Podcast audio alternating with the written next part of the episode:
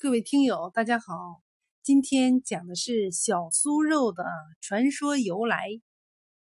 在民间提起小酥肉，世人皆知它是逢年过节、婚丧嫁娶百姓餐桌上一道不可缺少的美味佳肴。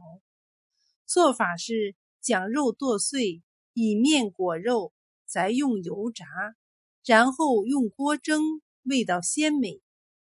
嫩脆可口，香而不腻，全国闻名。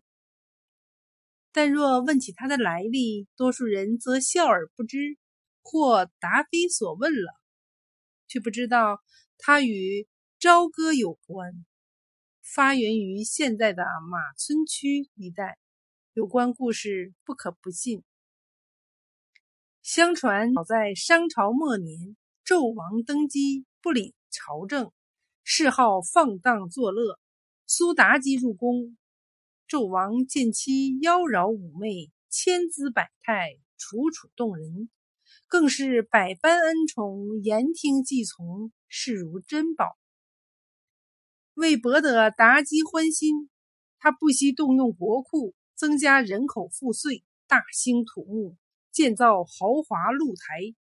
以供展示各方诸侯所献珍宝和行乐。忠臣直谏，他制造各种酷刑，杀人如麻；奸臣附会，他大加赏赐，委以重任。朝野内外是非颠倒，正不压邪，各路诸侯纷纷起来造反，江山飘摇。妲己受纣王恩宠。更是得意忘形。昨日谗言杀宫女，今日谗言杀官员，后天谗言杀百姓。朝歌内外，世人说起妲己，无不畏惧三分，回避不及。话说现在的焦作一带，商为京畿之地，相离朝歌百里之遥，林木茂密，水草丰美。天然一处帝王狩猎之地。曾几何时，妲己常常缠着纣王来此狩猎游玩。每次节前有御林军，后有车马队，浩浩荡荡，扰民害民，令人发指。百姓深受其害，称纣王是灾星，称妲己是狐狸精。明地里敢怒不敢言，暗地里则恨不得喝了纣王的血。吃了妲己的肉。相传有一年秋天，纣王、妲己一行在南阳城六色泉一带狩猎，结果东跑西跑，连个野兔也没有射中。天近午时，狩猎人马进入了一家农户，又是射鸡又是射羊，并勒令农家主妇煮肉下酒。农家主妇心痛鸡和羊，少有怠慢，被妲己一通数落，声称：“你若再有半点怠慢，就让御林军连你一同煮了。”农妇心里害怕，连忙烧火煮肉招待纣王、妲己一行。纣王、妲己等人吃饱喝足，分文不给，扬鞭催马而去。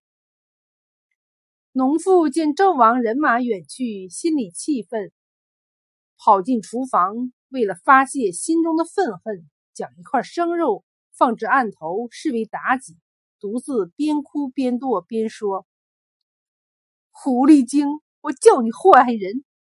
老娘我今天用刀剁你，用油炸你，用锅蒸你，然后再将你吃掉。”丈夫上山砍柴回来，见媳妇又是哭又是咒，将一团肉剁得粉碎。问清原因，不由奇思妙想，小道：“媳妇莫哭，常言说，人不死，财不烂。纣王是天子，妲己是娘娘，咱们惹不起。别说射杀几只鸡羊，就算连你我杀了，也没有地方去评理。”不过，瞧你把这肉剁得又细又烂，果真用油炸、用锅蒸，还真是一道美味佳肴嘞。你不是恨那狐狸精吗？那咱不如将菜烧出来吃掉。狐狸精原名叫苏妲己，咱们这道菜就叫苏妲己肉，好不好？媳妇一听，破涕为笑。亏你想得出，此事若是张扬出去，说你我吃了苏妲己肉，还不被砍头示众？丈夫思索片刻道：“这好办，我们不会将菜名再巧改一下，就说是达苏肉，苏妲己，达苏肉，换名不换汤，换汤不换药，暗指苏妲己肉。”媳妇听后笑道：“还是你的鬼点子多，达酥肉就达酥肉。”丈夫道：“啥鬼点子多，鬼点子少，还不是被他们给逼的。”俩人话落，果真将剁碎的肉又是炸又是蒸，如此这般一道久传不衰的民间名吃就这样诞生了。消息传出，人们竞相效仿，都说此道菜又好吃又解恨。后来随着时间的推移，商朝灭亡了，纣王自焚了，妲己被杀了，天下又恢复了正常的秩序，百姓又恢复了平静的生活。